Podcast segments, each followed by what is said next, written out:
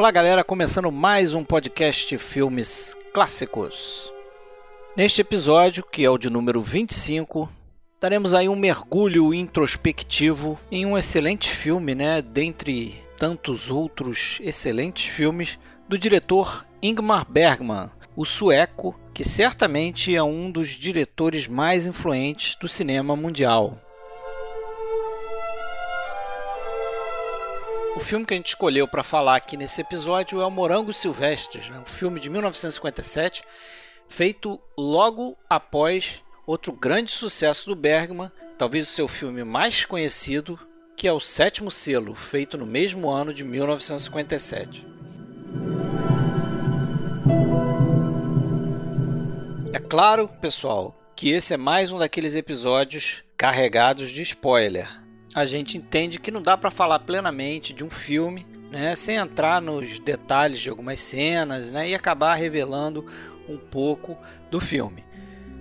Então, se você ainda não viu esse filme ou se não viu nenhum filme do Bergman, esse é um bom momento para começar. Ele é um excelente diretor e esse aqui talvez seja a porta de entrada ideal né, para quem quer começar a conhecer um pouco mais da obra do Ingmar Bergman. Caso aí vocês queiram entrar em contato com a gente, vocês já sabem, a gente tem o nosso site oficial que é filmesclassicos.com.br. A gente tem também um Facebook, que é facebook.com/barra podcast filmes clássicos. E estamos na rede social de filmes Filmou. Nosso login lá é Podcast Filmes Clássicos. E estamos aqui com a turma de sempre, né? Sérgio Gonçalves falando lá de São Paulo. Tudo bem, pessoal? E o Alexandre Cataldo fala de Blumenau, beleza? Alô, oi pessoal. Eu sou Fred Almeida aqui do Rio. Galera, então estamos hoje aí para falar de Morango Silvestre, né? O filme que a gente escolheu dessa vez. Smultron Stallet, Dessa vez eu, eu falei o nome original. Né? falou, 57. Falou, em, falou em sueco certinho, hein? Certinho. É. Até porque ele fala no filme, né? Então eu fiquei lá voltando o filme para ficar ouvindo e pronunciar direito. É, para mim, um dos tops do, do Bergman aí, não sei vocês, mas para mim um dos meus filmes preferidos, não é o meu filme preferido. Vou, vou revelar meu filme preferido aí ao longo do, do, do podcast, mas não é Morango Silvestre e não é o sétimo selo também. É, mas esse aqui eu acho um filmaço, sim. É, dos melhores mesmo, colocaria no, no top 5 dele. E eu acho um dos mais conhecidos também. Né? O mais conhecido, acho, sem dúvida, é o sétimo selo. Acho que todo mundo concorda. E é, é engraçado que o, que o Bergman escreveu esse, o roteiro desse filme no hospital, né? Não sei se vocês leram e, isso. E muito rápido, né? E muito o filme rápido. é de 57, ele começou a escrever durante uma internação em 57. Coisa de dois meses depois, eles estavam começando a filmar depois que ele acabou de, de escrever o roteiro, né? É, ele foi, ele foi pro hospital porque ele fez o. Nesse mesmo ano, né? Você vê como o Bergman é um cara fraco, né? Nesse mesmo ano, no início do ano, ele tinha acabado de filmar o sétimo selo. E aí ensaiou três peças. Aí, pô, o corpo não aguentou, ele é, não é à toa que ele estava no... com estresse, gastrite, escambau e é, uma internação. Aí. De... O problema, só que a ideia desse filme, ele, ele diz numa entrevista que começou quando ele fez uma, uma viagem de Estocolmo a Uppsala, que é a cidade natal dele. Ele nasceu em Uppsala, na Suécia. E no meio do caminho ele passou por uma cidade chamada Dalarna, que tinha ali a antiga casa da avó dele, que ele frequentava muito quando criança e tal. E aí ele ficou imaginando o seguinte: pô, imagina se eu pudesse entrar por uma porta dessa casa, ali dentro ver cenas da minha infância, observar coisas que aconteceram na minha infância, porque o Bergman fala que ele tem muito é, é, as lembranças da infância dele são muito vívidas na, na mente dele. Assim, lembra, lembra de detalhes, lembra de, de, de, cheiro, de coisas que ele experimentou e é muito rica a, as lembranças que ele tem da infância, né? E aí ele fala, pô, imagina se eu entro nessa casa, vejo a minha infância ali, como ela aconteceu, e de repente eu saio por, por outra porta e estou no mundo da realidade de novo. Que é bem o que acontece, né? Gente que viu o filme, quem viu o filme sabe disso, que é bem o que acontece com o personagem principal, né? Do, do, do Isaac Borg, né? O, interpretado pelo Victor Siostrom. Então ele teve a gênese desse filme veio dessa ideia que ele teve, né? É, só é, tem... pelo, menos, pelo menos a história que ele contava, né? É, é. A, história, é a história que ele contou, mas é, depois acho que ele depois ele próprio desmentiu, disse que aquilo ali é. era uma conversa fiada, era mentira. É a conversa fiada ele fala, e ele fala que ah, isso é, eu sempre vivi no passado. Né? É, ele eu... sempre ele sempre viveu, viveu como se estivesse na infância, né? Enfim. É, ele fala, ele tem uma entrevista dele que ele fala que que ele acha que tudo de bom que ele fez está relacionado de alguma forma com as lembranças da infância dele. Mas de qualquer forma é considerado o filme mais autobiográfico dele, né? Mostrando a, ele parece que tinha problemas também com, com o pai e tem uma relação tensa. Uma coisa interessante, né? Que, que eu acho em Morangos Silvestres, que é quem estiver ouvindo provavelmente já assistiu esse filme e sabe do que se trata, né?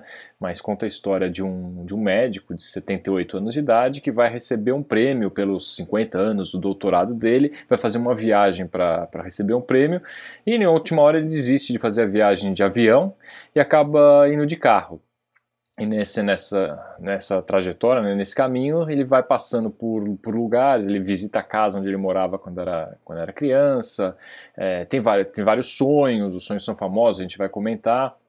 É, mas o que eu acho bem interessante é que em nenhum momento eles mostram, deixam muito claro como ele era na juventude. Né? É. Toda essa figura vai sendo construída com base no que as pessoas falam, é, o, o que as pessoas, mesmo as pessoas no, na fantasia dele, nas lembranças ou nos sonhos que falam para ele, e você acaba tendo que juntar meio as peças para entender, porque a gente tá vendo só aquele senhorzinho, aquele senhorzinho ali que tá indo receber um prêmio, mas você não sabe direito quem ele é. E ele não aparece também nenhum desses vai flashbacks, é, seriam os flashbacks, né, que ele tá vendo a família, tal, a, todo mundo à é mesa, fazendo tá, aquela bagunça, né? ele não aparece.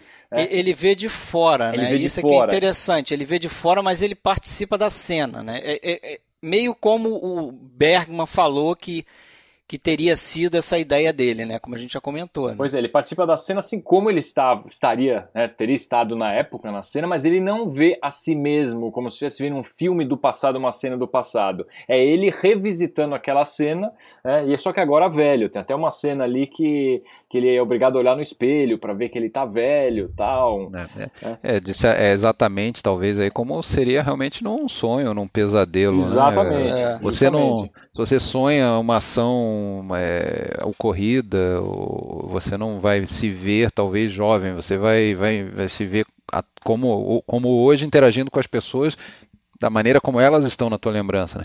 Inclusive tem a, um, da, um dos pesadelos ali dele que ele vê ele próprio, né, no caixão e tal. É, é o primeiro, né? A gente primeiro, pode até né? falar desse, que... do, desse primeiro pesadelo aí que, que é, é fenomenal. É uma né? sequência formidável em termos de cinema, né? É uma sequência é, fantástica e assim é, é isso que você falou, que o Alexandre acabou de falar.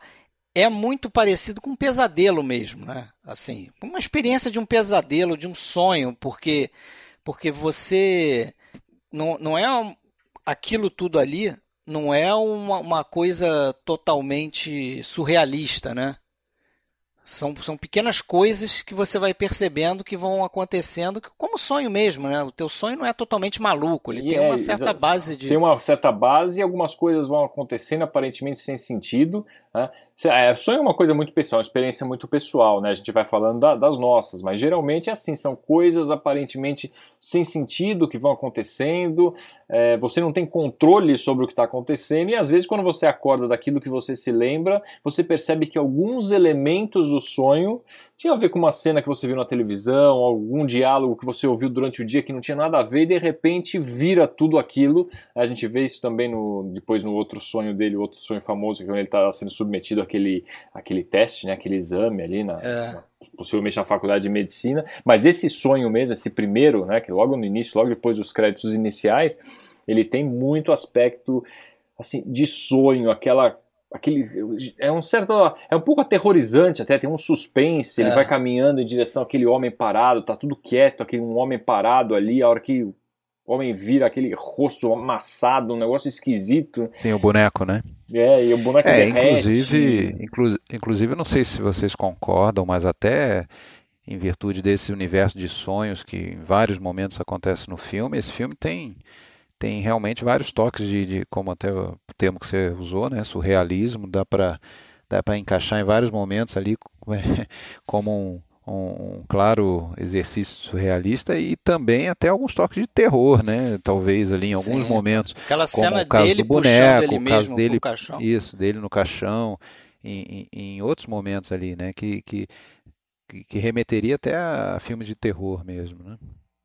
É, é, é, perturbador, né? O primeiro sonho dele é muito perturbador, né? Que é compatível, compatível com, na, é, com exatamente como vocês estavam falando. É, é o, o, o, que está gravado no, no, no, íntimo dele que vem à tona nesses sonhos, e no caso ali é o terror da, da velhice, o terror da solidão, da morte, do, do né, da, da, decadência, que está mais do que gravado nele aos 78 e um pouco anos. De, né? de, da reflexão sobre ele mesmo, né? porque ele já começa o filme falando que como ele se afastou do, dos entes queridos dele lá, né? como ele se dedicou à profissão e, e ficou antissocial, né? ele mora sozinho né? com, a, com a empregada que é meio como tem até uma figura de mãe dele né? em alguns momentos, porque tem que fazer a mala dele tem que dar café da manhã para ele na mesa e tal. Então, ele parece um, um menino velho, né? É, apesar que tem um momento ali que você pensa em algo mais, né? Agora, é, é legal que o, o Bergman é, começou a desenhar o personagem, como o Sérgio já falou, é, se baseando na figura do pai dele, do pai do Bergman. E durante o processo do filme, e do roteiro, de escrever o roteiro, antes talvez, né, do filme, é, ele se deu conta que ele estava fazendo, na verdade, um filme sobre ele mesmo. Né?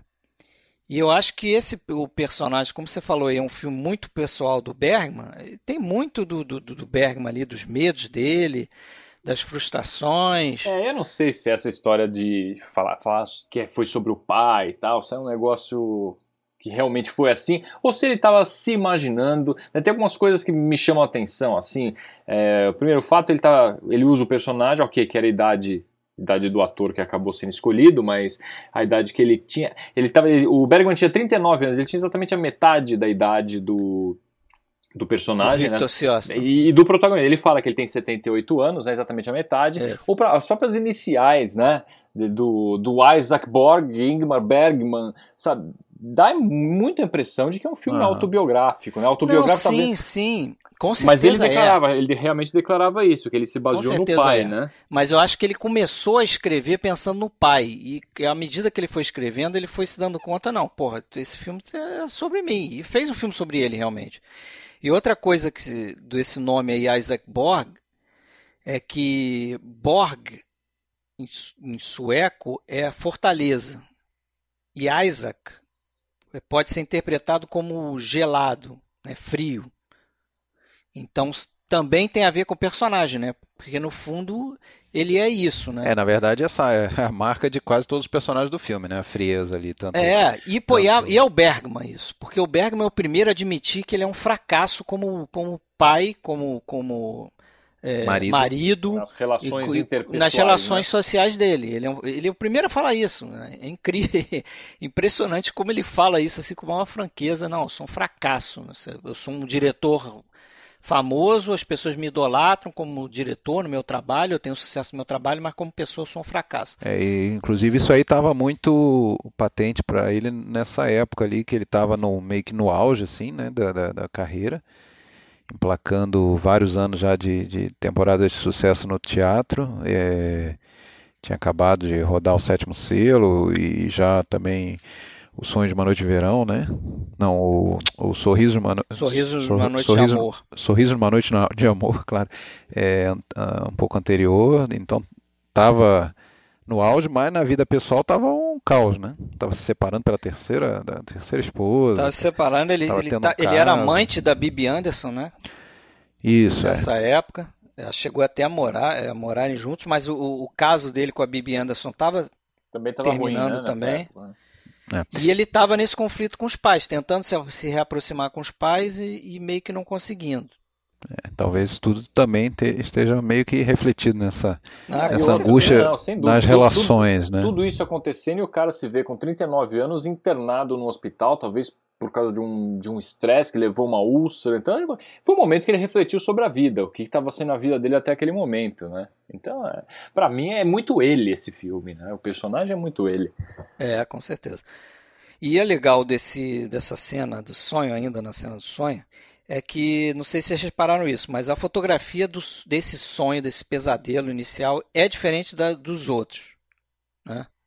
Ela é bem diferente. Eles usaram um filme com bastante sensibilidade à luz, não é? Para dar uma é, saturada mesmo, para dar uma saturada, para é super expor o filme, né? E a coisa ficar com contraste alto e muito carregado no branco e tal.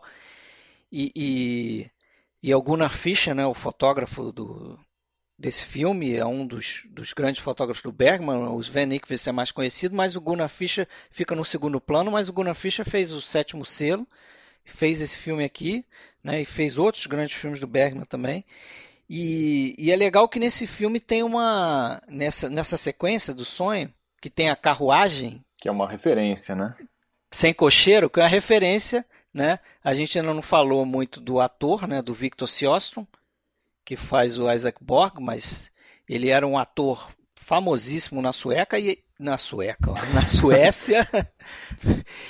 e ele era também um, um dos diretores é, importantes do, do cinema importantes do cinema mudo antigo, na Suécia, né? Um dos fundadores do cinema sueco, na verdade.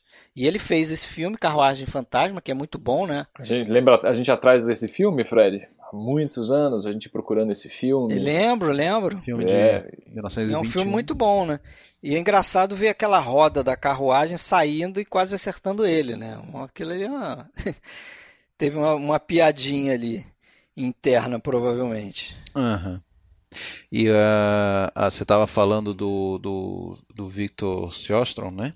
Sim. Que teve um trabalho de convencimento ali, porque ele já estava com a idade avançada, não estava afim de, de fazer o filme. O Bergman precisou ralar um pouquinho para convencê-lo, né? É, é. Essa, essa, história tem duas versões. Né? Aparentemente ninguém sabe direito o que aconteceu.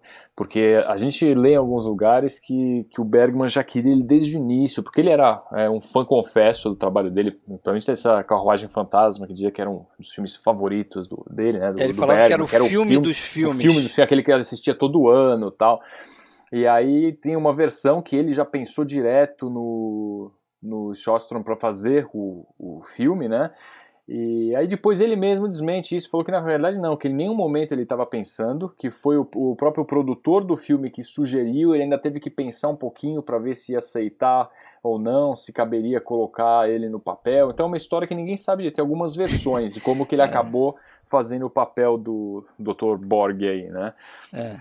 E... Eu cheguei ali, inclusive, que o, o, esse produtor, que é o Carl Dimling, ele teria falado pro, pro Ciostro, não, vai ser tranquilaço, pô. É, o filme verdade. todo você vai estar tá sentado lá embaixo de uma árvore, num gramadinho, e você vai ficar comendo morangos silvestres e vai.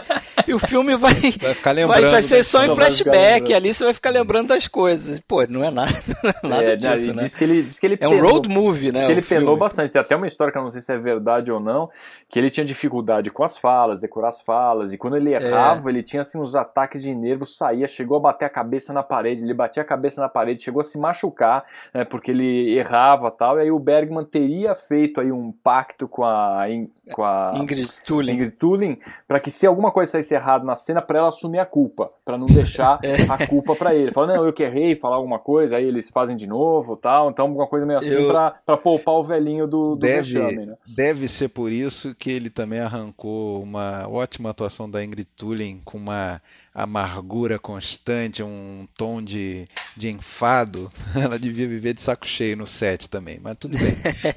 mas eu acho que a relação deles era boa no, no era set. Boa, era boa, era boa. Agora, eu também ouvi dizer que ele, ele só aceitou isso com uma condição. Fazer o filme com uma condição, que ele fosse liberado todos os dias às 5 horas da tarde, porque ele queria voltar para casa e tomar o uísque dele, entendeu? Justo, né? Um cara de quase 80 anos que é, é o protagonista e tá praticamente em toda a cena do filme, acho. E, e eu acho que ele tá excelente, cara, no papel. Muito assim. bom, muito, tá muito bom. bem. Ele, mas assim, o, o fato é que realmente as cenas que seriam cenas na estrada foram todas feitas em estúdio com flashback, com back, back projection, né? É. E em função da saúde dele, né? Para tem, tem é, quase ele, ele nenhuma cena externa. É, não devia estar tá muito bem, tanto que ele morreu dois anos depois, né? É. Então não foi assim, não tava com a, muito não. Com a saúde na melhor das, das condições, provavelmente não. Né? Mas funciona muito bem. A gente, a gente não percebe essa aparente insegurança, cansaço dele. Ele segura tudo muito bem, né? Apesar, apesar da idade. O elenco todo, eu acho que acho que vai bem, né? A Ingrid Tulin também, eu acho que tem uma, uma química com ele muito boa. A gente percebe muito a evolução dela no início, né? Quando ela entra no carro, pega carona com ele até até o final, né? Aquele, aquelas conversas que eles têm e tudo. Eu acho que ela tá muito bem. É engraçado é que ela, ela no início fica patente ali um que ela não gosta tanto dele. Ele até fala, eu sei que você não gosta de mim, mas assim, ela ela tem uma finesse, ela não demonstra esse desgosto, né? Parece que ela mesmo talvez não gostando, ela trata bem. Ele, ela trata, trata bem, respeito, trata, trata com educação, afinal educação. é o sogro dela, né? mas ela é. deixa muito claro assim que não vai fazer nenhuma questão de agradar, que ele, ele é isso, ele é aquilo, e enfim. Ela dá até umas cortadas nele, né? Quando ele vai tentar contar o sonho para não, porque eu tive um sonho, eu não gosto de sonho, não, não quero é. ouvir. Não, negócio dá uma cortada, né? Mas é engraçado, é, você vê isso em vários filmes do, do Bergman. E eu fico me perguntando se isso é uma eu acho que é uma coisa dele, mas também não é além e é uma coisa do povo sueco, de uma forma geral. Que essa coisa de. E nesse filme tem, justamente nessa cena do carro que você falou aí. Ela chega e vira para ele e fala as piores coisas na cara dele. Tipo, você é frio, você é egoísta, você é isso, você é aquilo. E na maior tranquilidade, na maior parcimônia, entendeu? Parece que tá ali, não tá falando grandes coisas. Tá descendo ali o cara o nível do cara ali, mas eh, não sei se a gente como latino, né, a gente tá acostumado a, a quando uma pessoa vai vai falar algo desse tipo, o cara tá exaltado, tá falando alto, né? Aquilo sai no calor do momento, mas não, a coisa sai pianinho assim. Bergman tem várias cenas de filmes que são assim. Os personagens sim. falam as piores coisas sim, sim, uns para os outros e num tom frio. Uma conversa banal, como se fosse uma, uma conversa, conversa, banal, banal e é, depois... Podia estar tá falando de esporte ali. E, ne, é. e, nesse filme específico, essa, essa cena no carro logo no início é fundamental, porque ela começa a construir para a gente a imagem do personagem que até então a gente só tinha a narrativa dele, falando sobre é. si mesmo, sobre a vida dele. De repente tem uma pessoa externa que fala, você é isso, você é aquilo, você é... Opa, então esse cara não é tão bonzinho assim, né? É, então tem alguma coisa aí que a gente acaba não vendo, mas imaginando como ele teria sido até aquele momento, né? É, eu, eu, eu, eu, queria até comentar, eu não sei vocês, mas eu, eu vejo algumas é, similaridades assim no, na, na, na, história com até com o Cidadão Kane ali, né? Que é primeiro essa coisa do que fica bem claro no Cidadão Kane que ninguém sabe exatamente como era uma pessoa cada um tem uma visão distinta e o mesmo o mesmo ser humano ali ele pode para um ser um, um semideus uma pessoa maravilhosa e para outra pessoa ser um, um crápula total né? Então, uma, as pessoas são multifacetadas e isso fica claro. É, eu, eu próprio assim, não, eu não me convenci quando você vê o filme, quando você vê os flashbacks e tudo, ou os sonhos, né? Você, você, a gente não fica tão convencido que ele seja uma pessoa tão ruim assim. Né? Inclusive tem, tem algumas passagens que ele é elogiado, né? ele é elogiado lá pelo, pelo frentista, né? interpretado lá pelo Max von Sydow num papelzinho mínimo nesse filme, né? Uhum. É, o segundo filme é, dele. E ele é idolatrado por ele, pela esposa, ele chama a esposa, olha quem está aqui e tal. Quer dizer, alguma coisa de bom tem nele. Para algumas é, pessoas aparentemente, é um aparentemente o, o, que me passou pelo, pelo menos é que ele seria um cara que colocaria a profissão, né? Porque o, o que o frentista fala para ele é muito deixa muito claro, pelo menos para mim, em relação à profissão. Ele fez alguma Sim. coisa para ajudar minha família ali no passado, tal, e eles são eternamente gratos. É, tal, então talvez aquele cara coloque a profissão tanto na frente de, da própria vida, né? Do relacionamento com, com, os familiares, com as pessoas que são mais próximas, e aí tem esse contraste. A única pessoa que elogia justamente é provavelmente é um ex-paciente, alguma coisa assim. Né? Mas no campo pessoal também é possível que haja uma, talvez uma motivação, uma justificativa, é aquela coisa, você nunca sabe quais são as razões para uma pessoa ser ou agir da maneira que ela age, então não, não deve ficar julgando, enfim. É, eu vi muito ali essa, aquela questão lá do amor da, da, da juventude dele, que era a, a Sara, né? interpretada pela Bibi Anderson, né, que faz dois papéis e duas Saras no filme, né? Então a Sara da, da, da, da, memória dele, a, a jovem a prima, né, se não me engano, pela qual ele é, era apaixonado. a prima dele, que ele queria que, casar. E que acabou casando com o irmão dele. E que também tem relação com o, até o próprio título do filme, Os Morangos Silvestres. Ele, ele recorda aqueles momentos em que ele, junto com ela, estavam colhendo morangos, enfim.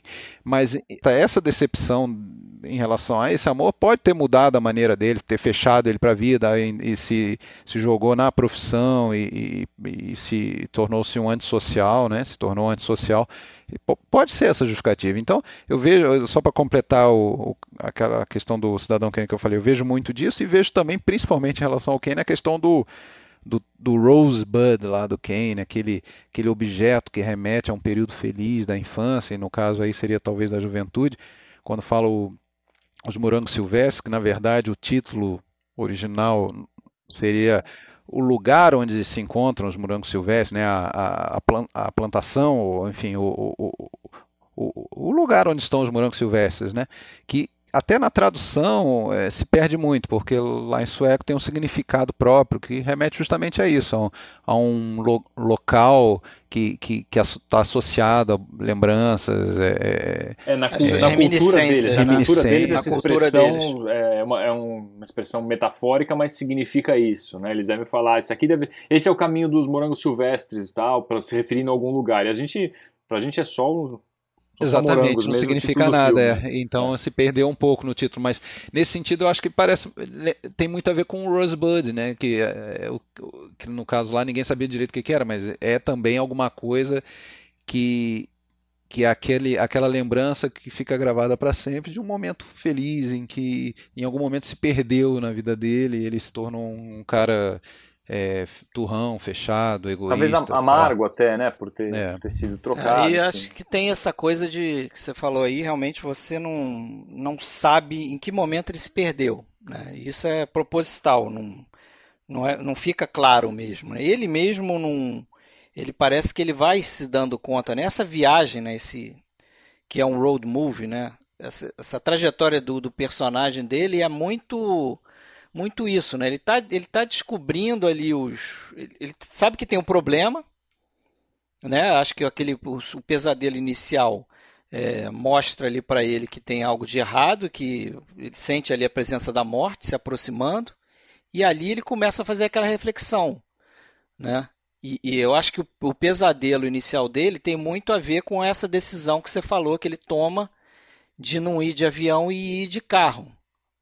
Porque de carro ele sabe que ele vai passar pelos pontos lá, né, visitar, ele leva a personagem da Ingrid Tulin para para visitar a casa, né, para ver a casa onde ele onde ele morou e tal, onde ele eu não sei se a casa dele era a casa da tia dele, não é. sei. Agora só fazendo um parênteses, né? Eu tive a curiosidade de olhar no mapa, porra, de Estocolmo para Lund são 130 quilômetros, é muito mais prático que de carro mesmo, né? Porra. É, 130 quilômetros de avião? É, é são 130 é. quilômetros. Se tivesse voo, pô, o tempo que ele perde é muito mais fácil de carro, mas tudo bem. É. Agora, tem o, esses problemas dele aí, e, e os, os, outros personagens que vão aparecendo no filme, né, tem a ver com, com esse processo dele também, né? Tem aquele casal que, pô, já, já chega. Aquele casal que está sempre brigando, né? Sim, os Alman. se humilhando, os Alman, eles estão sempre se humilhando na, na frente das outras pessoas e tal. E, porra, os caras já entram na, na cena com um acidente de carro, né? Uma batida e os caras entram, né? No, na, em cena. para ver como, como tem a ver com, esse, com essa relação conturbada né, do casal ali, né? E depois e, o, e antes, né, os jovens que se juntam ao grupo lá, se juntam a eles, pedem carona e tudo tem um pouco também das. Né, fazem ele recordar da, da, da, da infância, né? da juventude dele. Então tem meio que os personagens ali que, que, vão aparecendo meio que retratam os estágios da, da vida dele próprio, né? Porque ele também teve um casamento difícil com a esposa dele, né? Que provavelmente era muito semelhante a. Já estava no terceiro, né? É, já estava no terceiro, né? É, inclusive parece que a primeira esposa dele, a ex-mulher dele na época, aparece na, no finalzinho do filme. Você fala do Bergman, né? Do Bergman. É, mas eu tava falando do, do Borg, né? Do casamento do Borg. Ah, sim, sim. Do personagem, que sim, é o Bergman, né? Sim, sim, sim. De novo é o Bergman. Até essa coisa de, de das pessoas olharem para ele como um cara renomado, né? Um cara, um médico fantástico e tal, e, e, e na vida pessoal meio que adular ele, na vida pessoal ele acha que ele é um fracassado como pai, ele é distante da mãe dele, que a mãe dele é fria também, pra caramba. Nossa. Ele é distante do filho dele, né, que a gente uhum. vai conhecer mais pro final, que é o Gunnar Bjornstrand, um ator famoso também, que fez muito Da patota do Bergman, mais um patota, patota do Bergman, né, ele, ele foi o escudeiro do Max von Sydow no, no Sétimo Selo, né, no mesmo ano é, persona. Ah, aquela, aquela mãe dele parece quase um vampiro, né? Assim, ó, imortal. Não, é. mas é. E, é, e, e é estranho, né? demais. é estranho porque ele é apresentado pra, pra gente já como sendo um cara velhinho ali no fim da é, vida, temendo é. a morte. De repente ele vai visitar a mãe. Você fala, Pô, a mãe do cara tá viva ainda, né? É, tem 96 é. anos. E você falou, Alexandre, aí da ex-esposa. É, do Bergman, que aparece no final lá. Como os pais dele, eles... né? Uh, não, acho que ela aparece naquele grupo que vai pegar não, um barco, vai na, na, pescaria, não, não é ela? Não, não, É, é numa cena do final em que ele vê, assim, a, bem a uma certa distância, na margem do ah, rio, sim. pescando um casal, que, que seriam os pais, pais dele. dele, pais do Borg. Aí lá o, no a passado. mãe dele seria. É, bem é. no finalzinho isso, né? É. Isso, exatamente. Acho que é Els Fischer o nome dela. Els Fischer, exatamente. Isso. A primeira esposa E a dele. filha do, do Bergman, é uma das uma Els Fischer, a Lena Bergman, faz uma das irmãs gêmeas ali, né? Que aparece naquela lembrança dele. que estão... então, consequentemente, não são gêmeas as atrizes, né? Não. Senão seriam duas. pois é. Tá bom.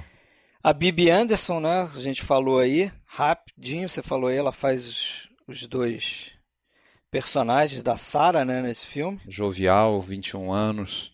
Isso. Né? E é o que faz ele lembrar da outra Sara, né, do passado. Contraponto ali da, da velhice, ela própria fala personagem, né, no carro ali, dá, dá, é. dá uma gafe, fala, pô, eu odeio gente velha, não sei o que. Eu, eu, eu odeio envelhecer, é, né, não deve quero nem pensar em ficar velho, deve ser uma merda. É. E aí, enfim. Mas é interessante que ela no final na última fala ali faz uma declaração né, de amor praticamente assim é claro uma outra forma de amor mas é, você vê que ela, ela se encanta ela, um pouco por ele. Eles vão né? se despedir dele e ela fala, é, eu não vou te esquecer, né? É, não, ela chega a falar, eu te amo, né? Alguma coisa assim.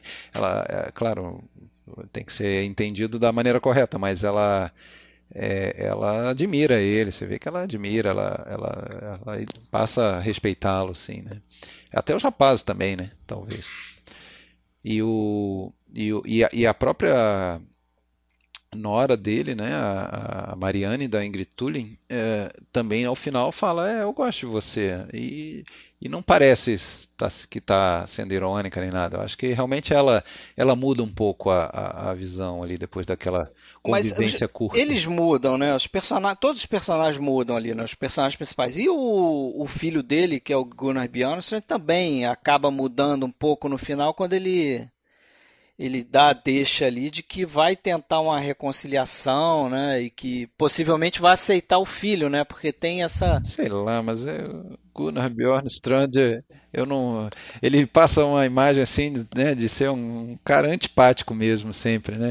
Não, mas o, papéis o, dele, o, né? o, mas o personagem dele ali totalmente, totalmente. é, né? Não, isso que eu quero dizer. Ele Porque passa... é o espelho do pai, né? Se eu pudesse continuar a imaginar o futuro da história, eu acho que ele não ia conseguir o, o que ele estava se é, propondo ali. É, mesmo, e é interessante, porque mesmo essa cena que a gente espera que ele fale, ah, não, agora eu vou ficar com ela, que ele fala que ele não consegue viver sem ela, você acha que tá tudo muito bem ele, ele deixa dá a entender meio assim, eu vou tentar aceitar, é, conviver com isso. Ele não fala assim, agora não, nós vamos ter um bebezinho, que maravilha. Não, ele não tá tudo Não, contente, não, não, não é né? final de Hollywood, Sim, né? É, mas já... longe é. disso, ele é muito realista, assim, fala, não, nós, nós vamos é. tentar, vamos ver onde isso. Não, mas ele pelo vai. menos está tá abrindo a possibilidade, né? Porque no carro, naquele flashback, que aí é um flashback mesmo, da Ingrid Tulin lembrando quando ele diz que ah, é uma responsabilidade botar uma criança no mundo como o mundo está, não sei o que e tal. É, ele fala, ele inclusive também não foi filho, um filho indesejado e tal. É, é, é, o reflexo do, do pai dele. E o Bergman tinha problema com os filhos dele também, né? Ele é, ficou muito, muito tempo distante dos filhos e mais pro final da vida que eles é, procuraram uma reconciliação. Então, é aquela história. Esse filme fala muito sobre o Bergman mesmo. Você quer conhecer a personalidade do Bergman, acho que tem muito é, do personagem do Seostrom e, e, de outros personagens ali em volta também, entendeu? É, é bem mostra bem isso assim, do, essas características do Bergman. E sobre a sobre o questão de ser um road movie, né? Alguns falam, ah, primeiro road movie. Eu cheguei a escutar o, um podcast, o que, que foi? Eu acho que eu li um texto, uma crítica dizendo, ah, primeiro eu road movie. Eu escutei isso também. Não sei se é o primeiro, é, mas é certamente é, né? é dos mais influentes. vou pensar no tempo das diligências, é um road não, movie não? também, né? É, é, é muito. Essa coisa de road movie é muito utilizada, né? Porque essa própria. O filme, que é uma viagem, uma viagem propriamente dita, tem o um sentido figurado da viagem, né? Esse filme nada mais é do que uma viagem do personagem para si mesmo, dentro de si mesmo, né? Os próprios personagens você pode questionar: são personagens reais, são personagens que ele está revisitando na história dele mesmo, com os jovens que entram no carro, depois aquele casal que entra brigando, aquele conflito, tanto ele quanto a Mariane olham para aquele casal e eles, o que, que eles fazem depois? Eles mandam os caras saírem do carro, quer dizer, eles expulsam aquilo, falam, não, a gente não quer isso, é ele, né, certamente é arrependido. Eles são meio que reflexo da do que eles passam, do que eles passam ou passaram. Então, do que, do que ele passou, seus... né, do que o é. Borg passou e do que a Marianne com o Evald, que é o filho tá do, do, Borg, poderiam passar. Então, fala, é. não, ela, ela acho que manda ele sair do carro, né? Então, isso. quer dizer, isso pode ter muito figurado. Isso fala, eu não quero isso para mim. E a partir daquele momento ela fala, eu não quero é, que meu casamento, meu relacionamento com, com o Evald se torne dessa forma. Né? Interessante momento... que depois, depois esse casal aparece no, na sonho. cena do sonho, né? É. É, Fica associado a uma. Separado. Ele é um, ele é um examinador, ele é examinador né? né? Que é esse. É o terceiro sonho, se eu não me engano, né? Porque ele tem o um pesadelo no início, aí ele meio que sonha acordado ali naquela casa, vendo e tal. E aí tem esse terceiro. Que é no carro dormindo ali também no carro. Terceiro sonho que ele está dormindo no carro. Uhum. E aí é um sonho, acho bem mais realista. A fotografia já é mais sombria, é bem diferente do primeiro, do primeiro sonho. E, e aí tem aquela coisa dele é, tentar ver uma criança no berço e o berço está vazio. Aí ele vê a, a mulher que ele era apaixonada, né, a Sara, né, na, na juventude ali casada com o irmão dele. E depois ele é levado. E ele vê a esposa dele também. Ele no final um ele caso, vê a esposa né, com... tendo um caso, né? Quer dizer, ele vê ali com tio, as cagadas ali dele sabe... como marido, como amante. É, e aí dá, dá a entender que ele realmente foi traído, né? Aquilo ficou na cabeça dele, ele foi traído e, a, e, mostra a, a, tristeza da esposa, dizendo que provavelmente ele não ia nem se importar se ela traísse ou não, né? Tamanha frieza de relacionamento que ele tinha com ela. Inclusive, para essa cena, parece que eles iam usar muitas cobras. Vocês leram sobre é, isso? Que tem muitas não. cobras, aí depois falaram que tinham desistido, mas diz que o motivo que o motivo real de não terem usado esse monte de cobra é que as cobras escaparam de madrugada. Eles fugiram é. pra floresta. Eles iam botar a cobra saindo, acho que do solo, né? Ia ter um monte de cobra. É, é pra representar mesmo a traição, né? O, é. o, o animal símbolo aí, da traição e tal. Aí acabaram fazendo sem isso, né? E, e ali o, o, o examinador dá a sentença para ele, né? A solidão. Porque né? fala, é, a sentença é a mesma de sempre. A, qual é? é? A solidão. E é, é, é, legal que ele vai, ele vai descobrindo essas coisas durante a viagem, né? Do, do, esses demônios que ele tem que enfrentar ali, né? Porque ele, em determinado momento do filme ele chega a falar isso para o personagem da, da Ingrid Tully, né? A Marianne. Fala, é, eu fico tendo esses sonhos e parece que eles querem me dizer alguma coisa que eu não sei o que, que é. Mas ela já tinha dito para ele né, quais são os problemas dele, né? Sim, sim. É, mas é lógico que a forma dele descobrir, ele descobrir isso, né? É. Acaba sendo, o próprio subconsciente acaba sendo diferente. E tem aquela coisa do medo da morte, a sensação de que a morte está perto. Tanto que tem aquela cena que é até meio cômica, né? Depois do sonho lá do, do próprio enterro dele, que ele está dentro do caixão, e os relógios sem ponteiros. Quando a mãe dele dá um relógio que estava dentro da caixa, aí é. ele olha pro relógio, o relógio sem ponteiro, ele fala, agora foi-se. a hora que ele olha para aquele relógio. Fala, é cômico, mas não tem o tom cômico, né? Quando ele olha aquele negócio ali, fala, putz. Não, é, aí eu também achei, que né? Que a primeira vez que eu vi o filme, eu achei, é, fechou. Agora tá, velho, vai morrer. Fecha o caixão, né? É. E falar em fechar caixão. Tem tanta gente que é tão acostumada, né, com, com essa questão, porque esse é o tipo do filme, né, que talvez feito em Hollywood, eles iam deixar ele bem bonzinho, todo com cores bonitas no final, ah, e no ah, final ele ia morrer isso, e tal. Isso, então, isso. Tem gente que assiste esse filme e acha que na cena final ele morreu, ah, que a morte dele é. no final. Não é, né? Não é, né? Ele acorda do sonho, inclusive, com meio que um sorriso, sorriso no rosto. É, mas... Em paz, reconciliado em paz com ele consigo próprio. Mesmo, né? reconciliado. Né? Exatamente. Aí e, detalhe ele, é que... e até um final otimista, né? Sim. É. E um final e um final bonito, assim, como sendo o último última imagem do, do Victor Sjostrom, né? No, no cinema. É, que é o último filme é, dele, então né? aquele ali também é o último fotograma, né? Vamos dizer, em que ele, que ele aparece. E Fechou a, com chave de ouro, é, né? E pra gente que gosta da, das, daquelas trívias de sempre, né? Sempre tem um, um, diretor famoso que idolatra, o Kubrick, né? Adorava esse filme, né? Colocava como. dizia que era o segundo filme preferido dele. Né? Sabe qual é o primeiro? É um do Fellini, né? É um do Fellini, me, me surpreendeu. É. Os Boa Vidas, ah, tá. Vitellone. Eu gosto também. É um bom filme, mas. Eu gosto.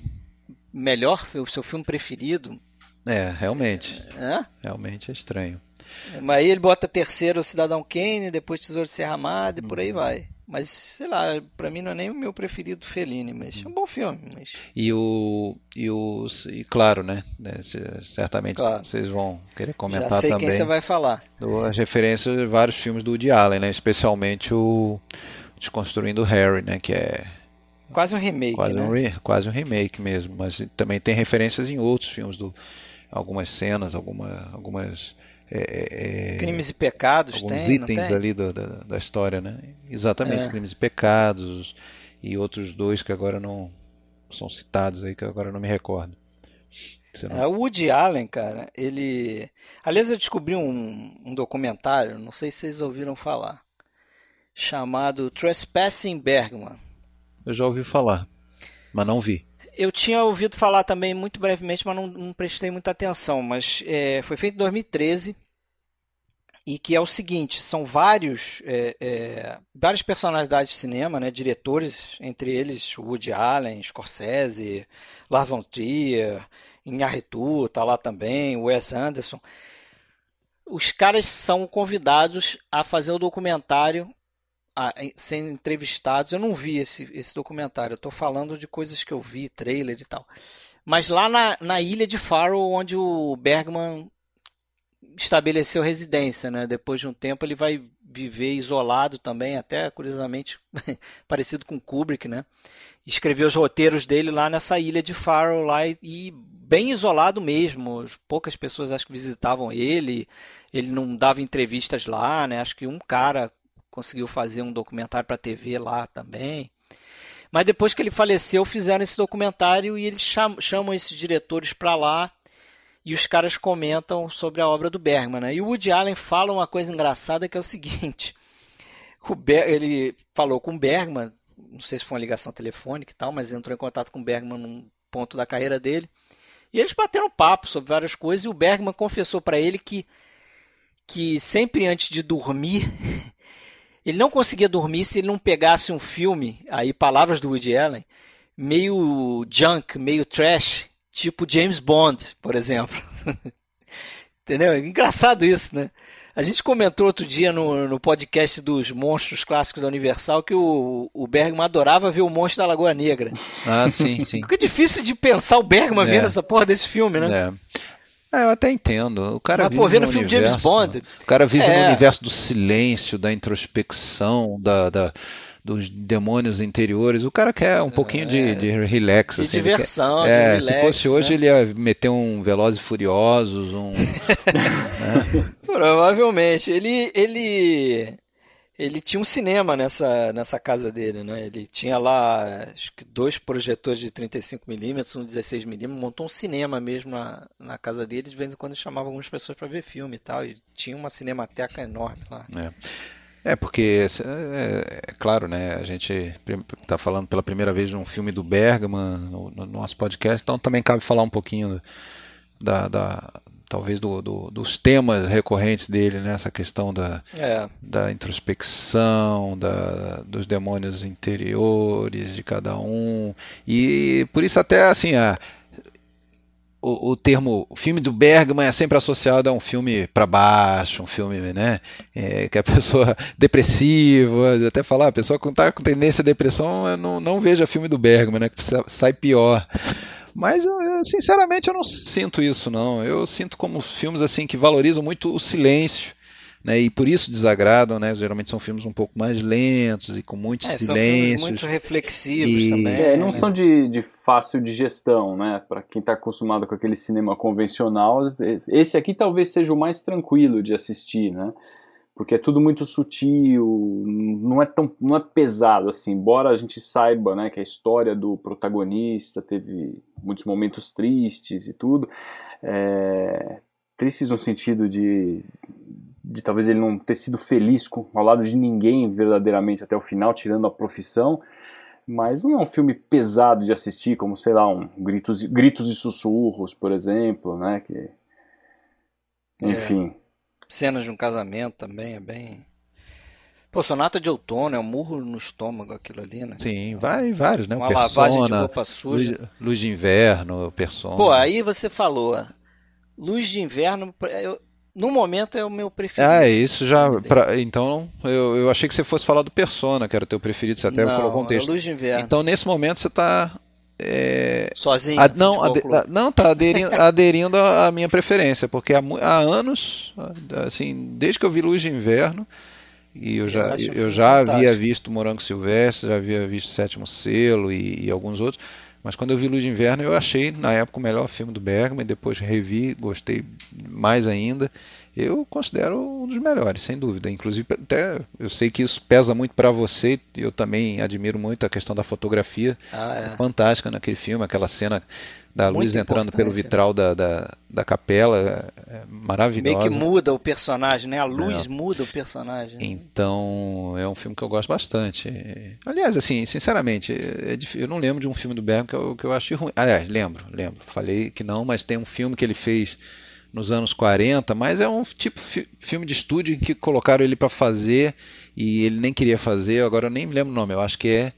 Uh, você lembra? Porto, não? Não, não é Porto, não. É um filme quando. É, é, um filme de propaganda, é um filme de propaganda da, da, da tipo da resistência sueca, essas coisas assim, na época da Segunda Guerra. Vi. Eu vi recentemente e esse realmente é o único filme que, do que eu, dos que eu vi do Bergman, eu vi realmente acho que uns 85% aí do que ele fez, só uns 6 ou 7 aí eu, eu não vi. E esse é ruim. Agora o resto, assim, tem filmes mais arrastados, tem filmes que exigem um pouco mais. É.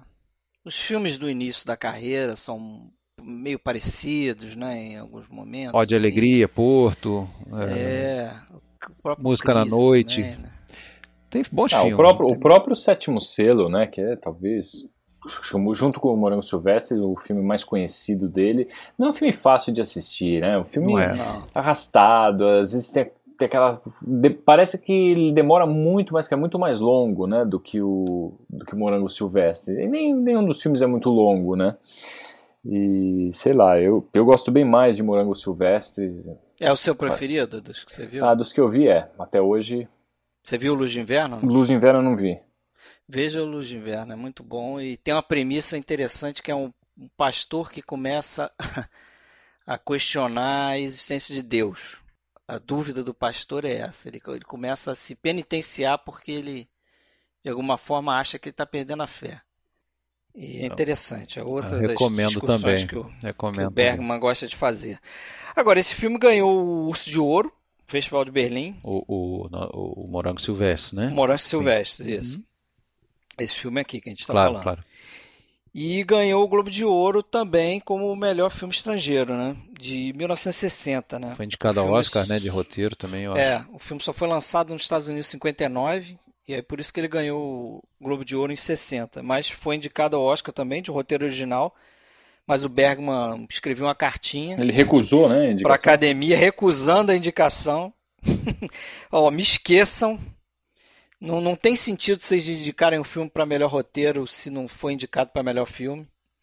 Me esqueçam, não fiquem me avaliando, avaliando minha obra e, e tudo mais. E o filme acabou perdendo o Oscar para o Pillow Talk, né? Aquele filme, aquela comédia do Rock Hudson com a, com a Doris Day, né? Só que a academia acabou cagando para essa cartinha dele e, e, e, deu três Oscars de filme estrangeiro para ele, né? Ah, no, no, ano seguinte, a Fonte da Donzela ganhou. E depois é, Fanny Alexander ganhou também, né? Sim. E acho que Através de um Espelho são os três uhum. filmes dele que ganharam o Oscar de filme estrangeiro. E a... Ele... Fala, desculpa. Fala. Não, ele continuou sendo indicado para roteiro também. Acho que chegou a ser diretor também. Entendi. E, a, e, as, e as mulheres e os e os homens do, do o, as atrizes e os atores aí, a patota do Bergman. Ah, extensa, que, né? Vocês gostariam de comentar aí do. Ele, ele, tem, ele, tem, ele tem um grupelho, né? Ele tem um grupinho de atores e atrizes que recorrentemente trabalharam, né? Com é. ele, né? A Ingrid Stulin é uma delas, né? Ingrid. A Harriet Anderson, que fez a Mônica Desejo. Uhum. E, está em outros filmes dele também, tá em Fanny Alexander. Tem a Gunnel, tá né? A Gunnel Lindblom, que também está nesse Gunnel filme, no papelzinho tá nesse mínimo, filme, né? né? Mas ela aparece mais, se eu não me engano, no, no Persona. No Persona.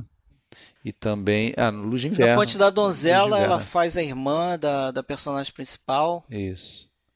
Né? Ela é um rosto conhecido também. E tinha algumas atrizes mais antigas também, né? Que trabalharam bastante com ele, que agora até não vou lembrar o nome, mas. É, a Eva, era Eva, Eva Dalbeck. Eva Dalbeck é, fez muito Eva daqueles Dalbeck, primeiros é. filmes dela lá, dele. O próprio Morango Silvestre, esses outros atores, eles. eles o Ciostro tinha trabalhado com ele antes. Tinha feito um papel com ele. Depois eu vou lembrar o nome do é filme. Ódio, é, é, Ruma, Ruma Alegria, né? Ruma, Ruma Alegria, exatamente. To Joy é o nome isso, em inglês. Isso. E, o, e claro, mais tarde a Liv Uma, né? Seria... A Liv Uma é que acho que é a atriz mais famosa dele, né? Mais conhecida dele. O Max vão se dar o ator mais conhecido, ah, mas Anderson, o Gunnar claro, Bjornström, né? é a Bibi Anderson também, né? Citou ainda. Que fez Persona também, tá no Persona. Mas o Gunnar Bjornström, o Max von Sydow, Earl Josephson, que faz o cenas de um casamento, né, com a Liv uma. E tinha o, o, o, Birger, né, Birger Malmstein, que fez vários ali da, da, da, do início, daqueles do início. Não sei se você está lembrado da figura dele, mas fez vários. Era, era o protagonista padrão dele ali no início. Eu confesso que esses filmes do início da carreira dele são todos confusos na minha cabeça. Uhum, sim, sim. Mas era um ator também bem, bem recorrente ali. Mas.